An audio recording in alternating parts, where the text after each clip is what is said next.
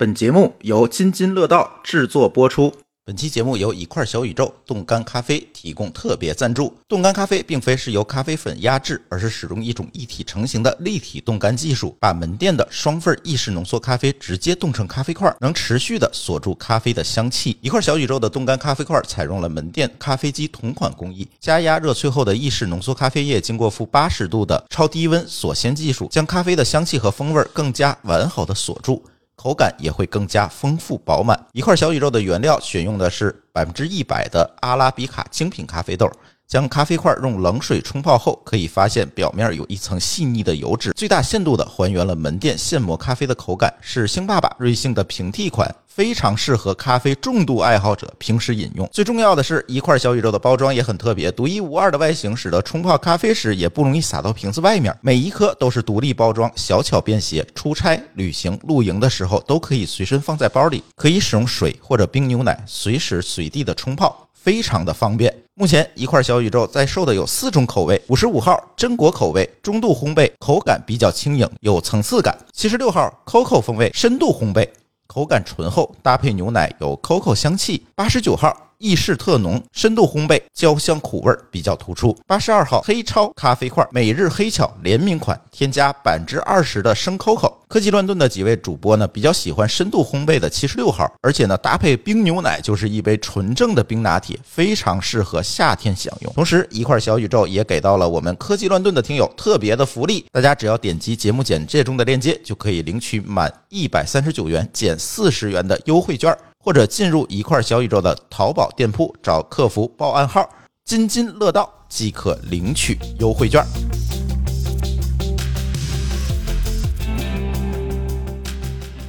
各位听友，大家好，这是一期科技乱炖啊！这最近 iPhone 十四比较火，怎么样？各位高老师都买到手了吗？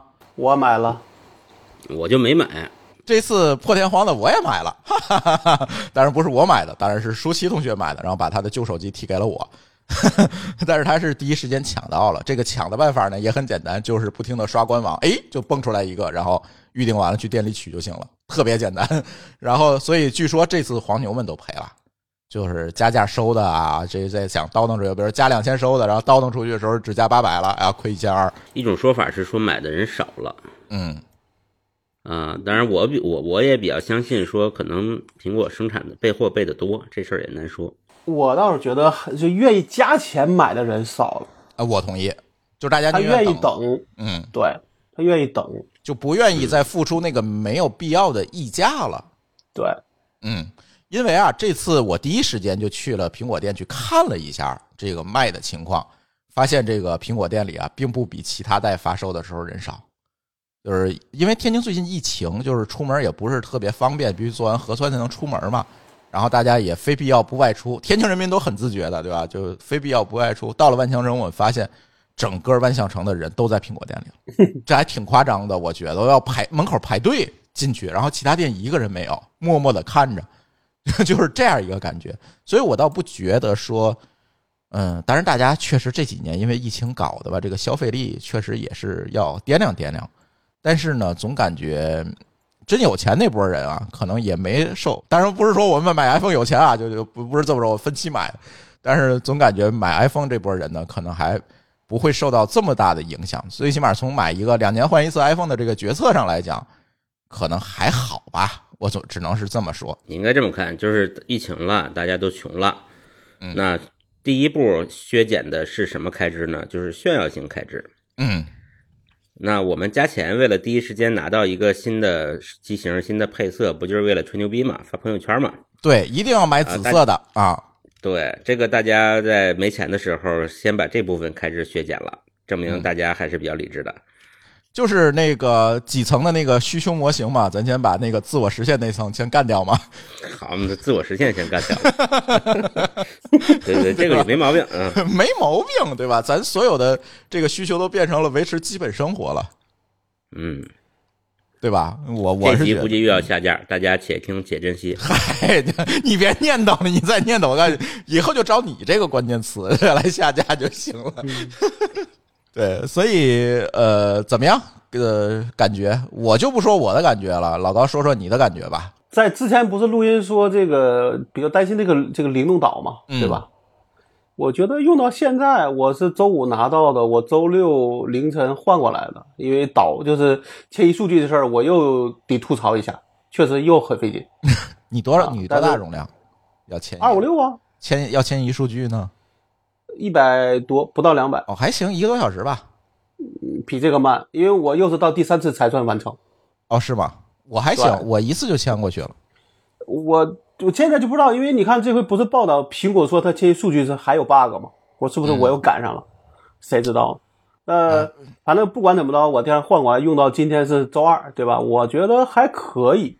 其实它最大的从你的使用习惯上的一个呃，如果说是变化，就是一个是灵动岛，一个是那个呃就是这个 AOD，对吧？就是这个、这个总就是就是怎么怎么就你不能关，对，就是常亮。那这个是实际上是我觉得还能接受嗯，啊，但是我唯一到现在不太适应的就是那个那个通知，它是从下边往上滚的，这个啊，我到现在还不能要往上拖对，就这个对，而且有时候是这样的，它明明屏幕上一个都没有，你从下边往上拉，你还能发现，嗯，这个就让我觉得这就不太让我嗯，这个我特别适应，因为它感觉单手操作更方便了。哎，我也有不是啊这个感觉。不，我不是说它的操作，而是它让我的一个呃这个心智受到了挑战。就是我如果认为这个屏幕上一个通知都没有，我认为就是没有通知了。但你从你从下边往上拉的时候，它就能跳出来，这跟你在十五的时候其实完全不一样了。对，反正这期节目我聊的不是 iPhone 十四啊，因为 iPhone 十四各种各样的消息，大家估计都已经看烦了。这期我们想讲的是电商跑路的话题。大家知道啊，iPhone 十四发布的同时，另外一条大新闻也被刷了屏，就是有一个叫易联购的平台卷款跑路了。怎么跑的呢？是提前搞了一个 iPhone 的预售，说，哎，你可以在我这儿预购，这个把钱付了，预购 iPhone，到时候我给你发货。这公司成立不到两个月，它有一个基于小程序的商城，大家就在上面纷纷的付钱，你知道吗？纷纷的，我看那个受骗的 Excel 表老么长的了，纷纷的付钱，然后呢，到 iPhone 发售那天，不出意外的跑路了。而且据说还发了一个非常嚣张的声明，这声明写的就特别流氓，对。但是后来有人辟谣说这个公告其实是假的啊，这个这个没有得到证实，但是跑路这件事情是得到证实了，因为这个官方也立案了嘛。跑路啊，跑路发公告，一般只有币圈的人才干得出来。嗯，好吧。对，关于币圈的话题，我下期节目再聊。对，当然了，这次看上去受害的很多都是黄牛啦，就是他希望在这个平台上去做囤货，然后呢，还当然了，这次就像刚才老高说的，这次 iPhone 发售最大受害者也是黄牛，黄牛也不知道招谁惹谁了，反正就是加价翻车嘛。而且这个受骗金额呢，骗走的金额加在一起有超过百万了，而且都是在小程序下单的。但是百万就跑路，我觉得不是太真实啊。够了，你是一个很不知名的一个平台，而且我看有个人说是这样，他说他前面其实是有点那种庞氏骗局的那个路数，就你在上面买东西都给你发货，也很正常，然后突然跳出来一个 iPhone 十四预售，那这把就奔着拿把大钱跑路的一个方案。一般骗子都会这么干嘛，就是要首先建立信任啊。对，嗯，因为你要是一个特别不知名，他你凭你凭什么要付他十万、二十万的钱呢？你你不是你想，你一百万也就是一百台 iPhone，对吧？没多少我觉得我觉得应该比这个多吧，这具体金额我倒真没注意。现在还在调查中，反正是。对，嗯，但如果按照刚才朱峰说说那个名单很长那，我觉得应该不止一百万，我就得得加个零差不多。嗯，而可能且也没有这跑路，么多他。跑出国了吗？他说他跑出国了，但那个不是说是假的吗？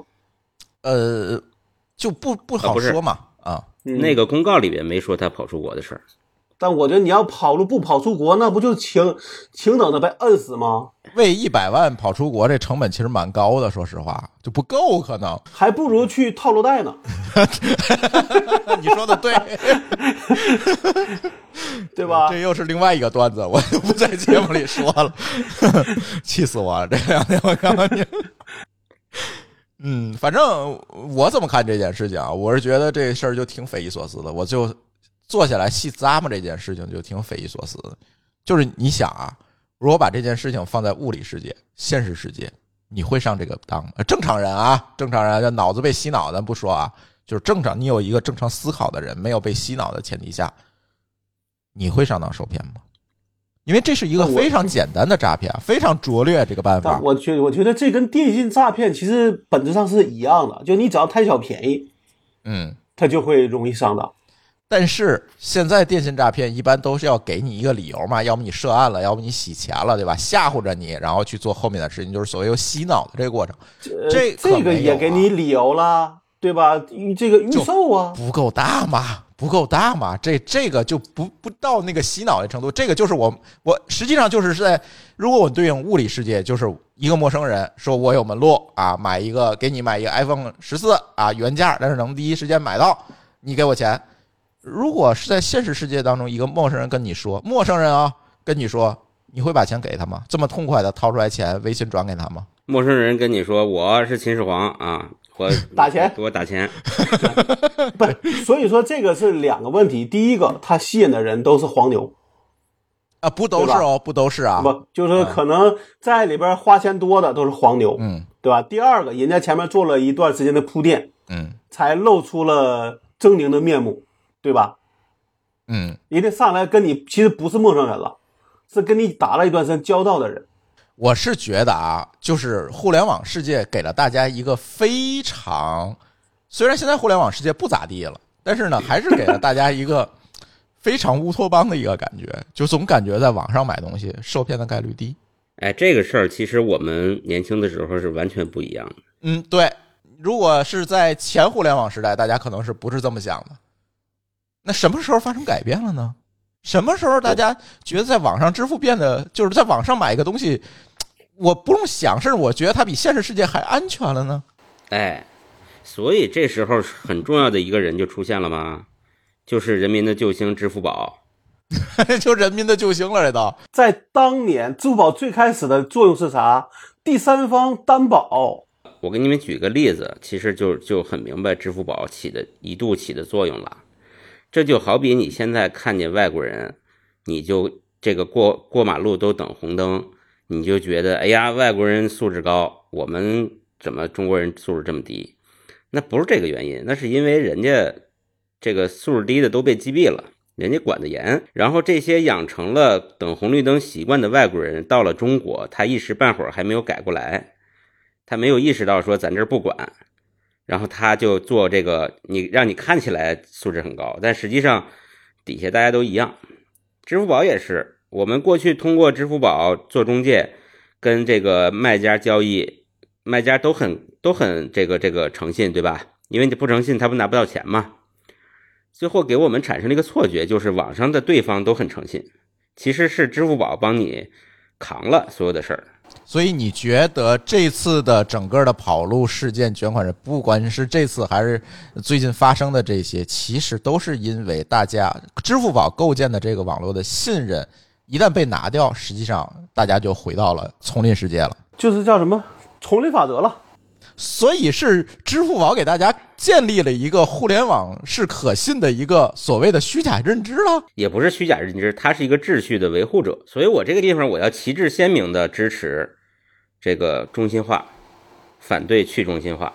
嗯，去中心化是干嘛呀？就是把你们全扔回到丛林里，然后这时候我们已经被这个现代社会训练的四肢无力的、四体不勤的人就都死在那儿了。肌肉发达的人说：“你看，这是你们活该，谁让你们自己没能力呢？”但是咱们不能这么看问题，对吧？哎，你这么说，可能做区块链的不太同意。这个下期咱们再聊。他们不同意的事儿多了。而且这里其实还有一个有趣的现象，就是所谓的小程序商城的一个监管的问题。这个事儿，我觉得小程序其实是没有监管的。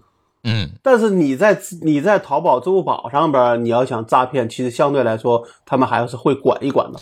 就是一度被大家诟病的就是微信支付的客服嘛，就是很多人在微信上被骗了也好，账号出问题了也好，都找不着客服。但是支付宝那个热线是随时你能打通的，是有专门的人能帮你解决的。这个你就可以就我们记得咱之前也讨也讨论过，就是 to C 和 to B 的这种设计的一个结果嗯，的一个差异。对，可能支付支付宝它可能面临就是因为你你大你大量的是卖给就是把钱是给了商家，那你这个东西的信任如果一旦没有了，这个东西可能就没就就会根本吧。对，就是根本，所以它的这个怎么说？呃，从客服啊，从这个，比如说你被骗了，你这个东西要配合公安去抓人呐、对吧？这事可能他就必须要要去服务好。嗯，但是微信呢，可能它很多是一个人和人之间转这个付个钱的一个方案。对，那这个时候，那是你们俩的一个民一个民事诉讼。其实老高这个说到点上了，微信其实不是不监管，微信是对明确的、有规则的、有有这个呃政府或者执法机关存在的这样子的这场景会有监管。你们俩吵架，我怎么评评价谁对谁不对呢？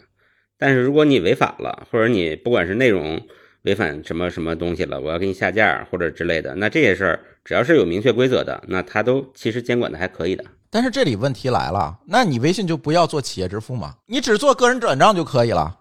对，但他这个里边，我觉得就这个案子里边，他可能并不一定是用的企业支付，而是人对人之间的这种个人之间的转账。是是企业支付，这是小程序商城里的功能啊。他可能是不是有，是不是他有一些线下的一些操这个操作？就是微信的支付就特别诡异。我给你们讲一个例子，这是我是舒淇亲身经历的，我来转述一下。微信支付的监管其实是非常严厉的，当然这个严厉是打引号的，就是你时不时的就会触发到它的一些规则。比如说上次数系统公司，他们做电商的嘛，他那个前公司做电商的，然后呢，他们做了一个活动，就是所谓福袋的活动，这什么意思呢？就是大家支付幺九九就可以获得一个什么什么什么一个东西，然后这个金额呢是一个统一金额，它不是说呃有不同的 SKU，它价格不一样，所以在短时间内大家的支付金额都是这个数，没过一天就被封号，你说这合理吗？挺严厉的哦，就封号了，就就找了好多人去解解解封什么解释提交材料，然后，但是你说他这个规则对吗？我觉得不太对吧？所以他还是有监管的，但是呢，就这个监管到了事儿上，这个骗走一百上百万的这事儿上，发现这个监管不存在了。你不觉得很有意思吗？这件事，你不能说他们没干活，但是这个活干的吧，让我们觉得说你不太去，好像是在一个很封闭的一个一个圈子里边在做决定。嗯，对，而且呢，我是觉得，别管这次的小程序商城也好，这这这个，哪怕说有可能将来在网页上让你用支付宝这这种直接到账的交易也好，去交易的时候，大家就真的是太现在大家真的是太过于相信电商了。刚才我们说支付宝在这个过程当中起到了一定的积极作用，大家变得对互联网没有戒心，这是好事儿吗？看上去是好事儿。但是，一旦跳过了这个机制，大家就回到丛林时代了。那这个时候，你是不是应该多一个心眼儿？大家想一想，我的钱会不会被骗走这件事儿呢？所以这是一个问题。再有一个，其实这些年电商给大家一个感觉就是大公司啊，服务好，售后好，不会跑，都是这些标签儿。但是你们知道现在一个问题是什么呢？我因为最近那个我丈母娘家在装修嘛，我们我爸妈家也在装修，就是在这个过程中，其实我们的感受也挺深的，就是我们现在发现电商的东西不一定能够跟售后好挂钩了，因为随着人的成本越来越高，随着这个大家对这个需求、对这个售后的要求越来越高。现在你在电商上买东西，有的时候往往也不一定说能够得到这么好的服务了。最典型的就是二手东现象嘛，就是我大量的东西、大件的东西啊，从京东买的，明确的就是二手，是不加掩饰的那种二手。我这收着不少了。如果是收着一个小件我退货或者怎么样还好说。比如那天我买了一个罗技最新款那个鼠标，那那什么型号我都忘了，最新款那鼠标，拿来一看，哇！膜也掉了，上面还有手印儿。我说你哪怕卖二手，咱收回去把它擦擦不行吗？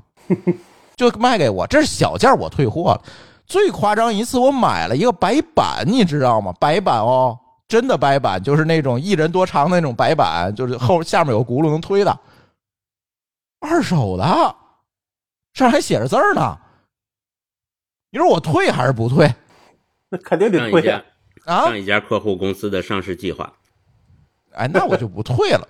那但我也没啥用啊，对啊，对，所以就是大量的，包括上次我们家装修买那个微生烤一体机，就明确就是，而且它是个快的二手，到了我们家它还是坏的，然后等于又报了一次修，把它换走。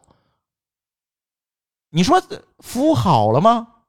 没见好，真的没。他可能态度很好，说您别着急，我帮您处理对。但是他大量的去耽误了你的事，他可能雇得起那种道歉的人，但是他真正的在服务上投入成本有多少？是不是这个是这个电商的世界是不是更好了？我不知道啊。现在就是真的一一堆槽点。现在电商这件事情，就是我们是不是真的还要在线上去信任这些电商？但现但现在这个我还得说一句啊，不是替京东说话啊，嗯这些二手的东西不一定是京东本身负责的，它只是从仓库里发货，到了这个货是因为最终供货的还是这些呃叫什么厂家，对吧？嗯，对吧？那说是厂家自己图一个简单这么干了，还是京东自己图简单这么干了？我们有时候也分不清。是分不清。但是我相信这件事情，如果京东想监管的话，它一定有办法，因为它是在用户和厂商之间，它是一个这个中介的角色嘛，对吧？对，但是你也知道，说有的时候，呃，你就是说到底这个京东应该是向着买家还是卖家，这其实就可以聊一聊了。嗯，甚至说是买是叫是就是怎么说是店大欺客还是客大欺店，在不同的品类或在不同的品牌上讲，可能都是不一样的。是这样。嗯这个事儿啊，我我我我讲句公道话啊，我不我必须得替狗东和这个微信说句话了啊。有有一位这个著名产品经理，这个发过一个微博，讲的话我其实比较认可。他的这个微博的大意是这样的，就是说这个互联网产品，特别是像微信这样的产品啊，其实有的时候一些表现或者是产品特性，它的思考的点是比较深的。所谓比较深，就是因为我们作为作为局外人是没办法坐拥这个几亿用户的、上十亿用户的数据的，所以我们根本没办法站在上帝的视角来看为什么会这么设计。但是里边的人是可以做到的，所以我们在外边思考呢，通常都是带入我们自己或者是身边小圈子人的体验或者是想法，有的时候可能会和实际情况差得特别远，所以。有的时候真的是很难评价，或者是，呃，说难听点儿，用那位产品经理的话说，就是我们作为局外人是没资格评价他这个产品为什么这么设计的。对于这种巨型体量的产品来说，这个人是谁，我大概知道了，但是我是特别反对的这种观点的，是因为他自身是站在了上帝视角在评论这件事情。对这位老师这个一贯如此啊，嗯，啊、可能我们就不提名字了。对，但是你记得我之前其实提过一个一个观点，就是说互联网公司的产品经理呢，其实通常是看大数，不看那个具体的一个一个的个案，其实也是有关系的。是，但是现在还说回电商的这个信任问题来，我我觉得大家现在在接受这些线上服务的时候，还是多留个心眼儿吧。真的不一定每一个公司都是用最大的善意来给你提供服务的，尤其是。以前我用最大的善意提供服务，我的目的是什么？我的目的是获得更大的市场份额，获得更多用户的信任，获得更多的 MAU、DAU 啊，然后最后我去拿这些数据去跟资本市场说事儿，我去融资，我去上市儿，对吧？但是呢，现在融资也好，上市儿也好，这些事儿呢，目的达到了。呃，哎，对，但是现在不一样了啊！现在融资也好，上市儿也好，这事儿就不太好达成了嘛。然后大家呢都回来纷纷的要做现金流。啊，要 要做生意，那在这个过程当中会发生什么？会在哪个上面去给你省点什么？我不好说。这个我们就只能是这样讲，嗯就是说你这个公司的利润，呃，多少其实不一定是是因为你的服务好而就能变多的，它不一定成正比，对的，对吧？比如说我们的竞争对手弄不好比我们还挣钱，嗯，对啊，对吧？那他不投入对嘛，那就对啊，对啊，那就骗嘛，对嗯吧？就去这个这个这个怎么说，呃在 PPT 上面使劲嘛，对吧？那这种情况下，那反而说，其实他可能在这个呃领域里边也能活，也能活得很很好。我的说的活得很好是指的利润的角度上说的，他可能没有口碑。那那你说这些骗子们是不是也是这个样子？对他说只要钱，这些大的公公司可能就就像马高老说的，他就是一个看大数，只要我的利润增这个增长，我能容忍的这些差评啊，这些体验差的这个东西，在一个范围内，对吧？我我也能够接受，或者说我先赚钱，等我的钱赚到了之后，我再去想着改进这些用户体验啊，这些售后的这些服务的事儿，那可能也只能这个样子了。对我相信，如果从大数的角度去考虑的话，他这个策略是有效的。你知道为什么吗？正因为他大量给我发二手，所以我那 Plus 不不能退，就我为了方便退货嘛。好吧，所以啊，其实不能说这个电商，或者是说这个线上的骗子越来越多，而应该说是线上和线下趋于一致了。一个是趋于一致，一个是你对线上依赖其实也越来越多了。我跟你讲啊，我基本上我我我下班我回家，如果我一个礼拜呃上班五天，可能有两天，我回家的时候看能看到门口这有快递盒子的，嗯，然后我就把它拿起来，然后进屋放在桌子上。嗯，那那那你想吧，就是说，如果说，比如说咱们说的现在，如果在假设说电商这个东西不能存在了，你会觉得说你的生活就会变得一团糟，是因为你都可能会想不起来你去哪儿买东西。对。说句题外话，其实蛮有意思。最近我还在关注知乎上的一个讨论，就是这个话题也挺无聊的，我觉得，就是因为它也没有一个最终的最优解，是吧？呃，讨论什么呢？为什么天津没有河马？啊，是吗？天津是没有河马的 唯一，可能是唯一一个没有河马的的这个大城市，大城市。对。然后呢，有人就说这个举了一个例子，就是拿出一张地图来，然后搜索菜市场，发现天津任何一个位置方圆五公内之内都有好几家菜市场。然后呢，这个这个不对呀、嗯，河马其实不是为了替代菜市场，哎，理论上哎是这样。有的人就提出了这个观点，说河马替代的并不是菜市场。它在网上是让你升级的。其实说实话啊，就是天津菜市场，可能你们没有去过，嗯，这个我的天津的听友也可以在评论区里帮我去补充。天津的菜市场确实还挺升级的，就是弄得嗯绝大多数的菜市场弄得还不错。它不像我们印象当中北方那种乱糟糟的啊那种菜市场，还不是那种整个的服务啊等等，还做的不错。就是他能给你，他能给你切肉，你知道吗？就是 天津的菜市场是可以给你切肉。很多人说这这个到了南方菜市场，可能哎你要一条猪肉，呃，老板你帮我切，老板说给你切了。然后到了北方菜市场说老板你给我切，老板说我给你切了，对吧？对，但是在天津不存在，天津一般都会有时候问你怎么吃啊，我给你切了，或者把鱼给你收拾了。都会给你弄，整个的服务啊，各方面的确实包括品质，因为天津还是盛产海鲜嘛，然后河马也有重要的一个品类，也是这个生鲜嘛，这个品质确实是天津菜市场是替代不了别的东西的，是这样。所以在讨论，就是说，其实大家讨论本质是线上跟线下是通过什么维度去比的问题嘛？我觉得这个讨论也是蛮有趣的，对。所以当然这事儿也没有结论了，就像老高说的，可能河马更多的是一种经营模式上的补充，或者是一个消费升级上的补充。但是有的人觉得呢，我的消费可能生鲜这一类的东西消费，菜市场可能已经是天花板了，天津菜市场已经是天花板了，我也不需要河马了。也有很多人持这个观点。按照你的描述，你们的菜市场已经实现了河马化，呃，差 真的差不多，真的差不多，对吧？对那就不那如果你已经河马化了，就不需要一个河马了。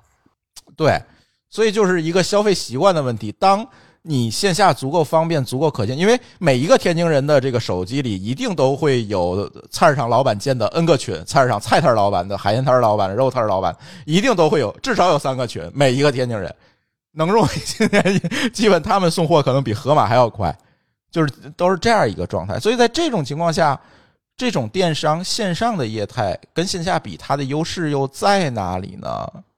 这个时候就没有必要再去分线上线下了。其实，你分的是对。是什么？其实还是一个经营经营方式和一个经营理经营理念的问题。它唯一的问题就是这个呃，菜市场没有个 A P P，对吧？嗯它通过微通过微信群来就达到的一个目的。够了，对吧？微信 A P P 我还要投入成本，当然也有也有开发 A P P 的啊，就是我给你在 A P P 上下单送，但是中间不是有中间费用嘛？所以大家还是倾向于说直接给老板打电话，老板你给我送，对吧？都是这种，或者老板每天在群里发个接龙，说今天谁家要，然后接个龙，然后就送，基本就是这种，所以它足够了。所以在这种情况下，有的时候我就总觉得我们在今天去讨论电商是一个带引号的先进的东西，这个论点这个前提还存在不存在？它可能是一种业态之一，它是不是一个更先进的、比原先传统线下业态更好的东西？我觉得今天可能没法这么去比了。如果我们把这个话题放在十年前，电商正火正热的时候，我们可能有很多东西可以比它的优势啊等等，我们可以说出来很多。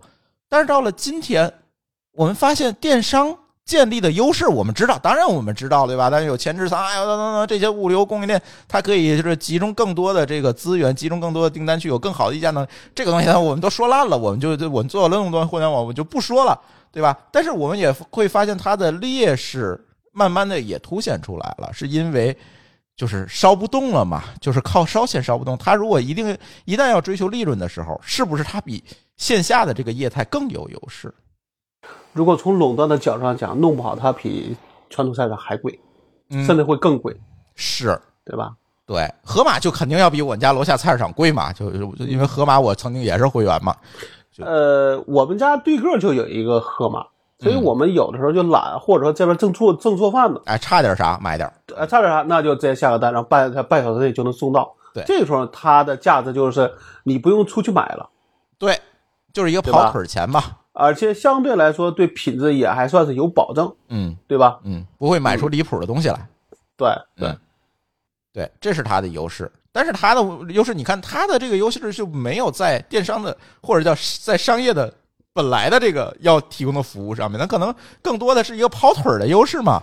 不是，你也只能说这样。就如果从马的电这个电商是一个理念上的一个领先，那也意思就是这些所谓落后的，他也可以学习啊，嗯对吧？所以我刚才说，你们菜场如果盒马化了，那盒马就没有戏了，因为你理念上没有区别呀，你差的只是个 A P P 嘛。但是 A P P 到底在一个对一个小的商家来说有那么重要吗？你用群用接龙都可以实现，对吧？而且你看，这也是去中心化呀，莫高老师。我一时语塞，这个这个不太不太像去中心化呀，我觉得这恰恰相反，你这可以把这个认为是中心化的胜利。呃，局部中心化了，因为你平台才是中心化，一个商家做的这些事儿就不能叫中叫中心化了。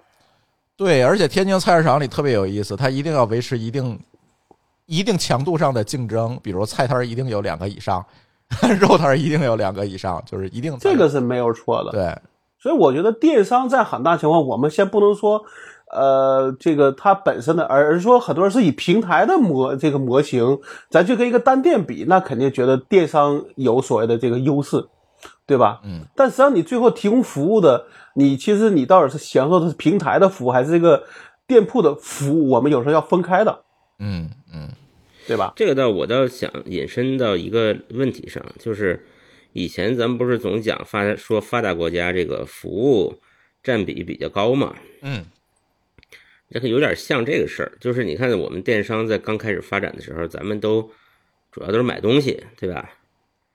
那后来这电商就泛化了，里头什么东西都有，然后从买东西到买服务了，什么阿姨呀、保洁呀、跑腿儿，其实也算是服务嘛。嗯，就是这个这个越来越多了以后，发现就是以前就像你说的这个电商，以前电商是可以买一切，你所有花钱的东西都可以在电商上解决。但是现在呢，一方面是你发现有时候电商有些东西它解决的不太好，另一方面我们需要差异化的这个这个买到差异化的服务，所以可能电商呢又会回归到原来的那种他应该做的事儿上，不要什么都干。嗯嗯，就是更加锤嘛。呃，就像好比说你在淘宝上，现在你去你会去淘宝上买什么呢？过去你什么都会在淘宝上买，现在好像又回归了小商品。那我去拼多多买，我先不去淘宝买，我也觉得是是这么一个道理。这又是另外一个话题了。当然，就三家各有各的优势了。对，就是又又分散了。嗯就是我去原来买指甲刀、买什么的这小商品城，这个事儿呢，最早淘宝其实就把小商品搬到网上了嘛。不，我觉得这个就是所谓的咱们说的不可能三角。你指望在一个事儿、一个平台上能把所有的事情都能做好，是不可能的。嗯，不可能三角，我们下期再聊啊。你们这总在剧透，发现你们俩。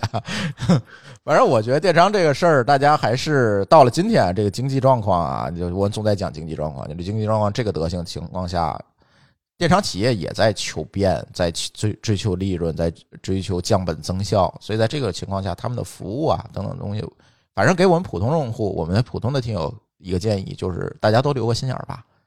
咱先不说极端的，像今天我们说的这个骗子，就是这种售后服务滑坡这种现象，我相信未来一定还会大量的发生。啊，在你发现不了的地方，它可能降本增效了；在你意识不到的地方，你可能买个小件儿无所谓，对吧？你你随便买点东西，买个指甲刀无所谓。但是买大件的时候，会不会有一些坑，或者或者有一些套路在里面？我觉得都不好说，因为这是人性，人家也要赚钱，养活团队，养活这个公司。既然资本市场都不好使了。那这个钱从哪儿来呢？无非就是从大家的降本增效里面来。那怎么降这个本增这个效？我觉得这事儿就不好说了。这就是一个考验人性的事儿。我的观观点，反正我现在观点就是这个观点。所谓的电商也好，线下也好，我觉得大家都留个心眼儿吧。但我觉得这个咱们别咱们别说我们轻信电商，对吧？现在这个咱一开始聊的话题，其实还是一个。骗子的问题，咱也不能说这个世这个世界上有骗子，咱就没有信没有信任了，对吧？嗯，那是当然，因为你因为你的有二手的东西，咱就不在京东上买东西了，对不对？嗯，我最多买个 Plus 好退货嘛，啊，对呀，就是因为它还是在很多场景下它还是不可替代的，这个我们也承认。只不过说大家可能在这个过程当中会能能如果能够意识到，哎，现在的这个市场的状况可能会带来一些偏差，是最好的。嗯，没有百分之百的好，对的，我也只能这么说。嗯嗯，是这样。对，或者说我们因为电商确实离不了，大家还是要多相信我们头部的这两三家。嗯，对吧？这个这个阿里、京东、拼多多，嗯，拼多多算头部吧？算算算，必须啊啊，至少是大平台了啊，五环外的头部。就是如果说如果说不要轻信电商呢，就是不要轻信那些。除了头部以外的这个阿猫阿狗电商，尤其是跟跟你说可以让你占大便宜的，对他们真的是不一样。就是别看看起来都是个电商，都有个网站，真的是不一样的东西。没错，呃，这个阿里大家还是可以相信的啊，大家不要那么那么那么泛政治化，阿里还是可以相信的。然后另外呢，买东西的时候可以均匀点，这三家上面都买，嗯，对吧？对。关键是阿里出了啥事儿吧？国家能进一个检查组查他，你阿猫阿狗什么的就跑了，拍屁股他跑不了啊！那个阿里对吧？阿里跟那个阿猫阿狗还是不一样的。大公司的责任心应该会更强一些。对呀，他养活着这么一大屋子人呢，对吧？嗯，而且对于国家呀，或者说这些有会有动力嘛，对吧？对，看的也紧嘛。对，但你一个小公司弄法，真的就只能跟你说，你去。报案吧。所以说，你看，这又说回来，这也是中心化的一个优势，跑不了嘛。嗯，而且效率高嘛。说的就是中心化是有监管的，非中心化就没有，就这监管就很难做到嘛。呃，下期再聊啊。好吧。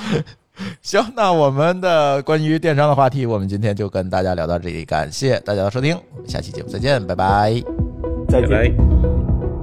感谢您收听本期节目。本期播客节目由津津乐道制作播出。你也可以在我们的官网 d a o 点 f m 找到我们的更多内容作品。如果您喜欢我们的节目，欢迎在微信、微博、朋友圈等社交媒体转发分享。您的分享对我们而言十分重要。如果您希望与我们互动，可以关注我们的微信公众号“津津乐道播客”，天津的津，欢乐的乐，道路的道。在关注后按提示操作即可加入我们的听友社群。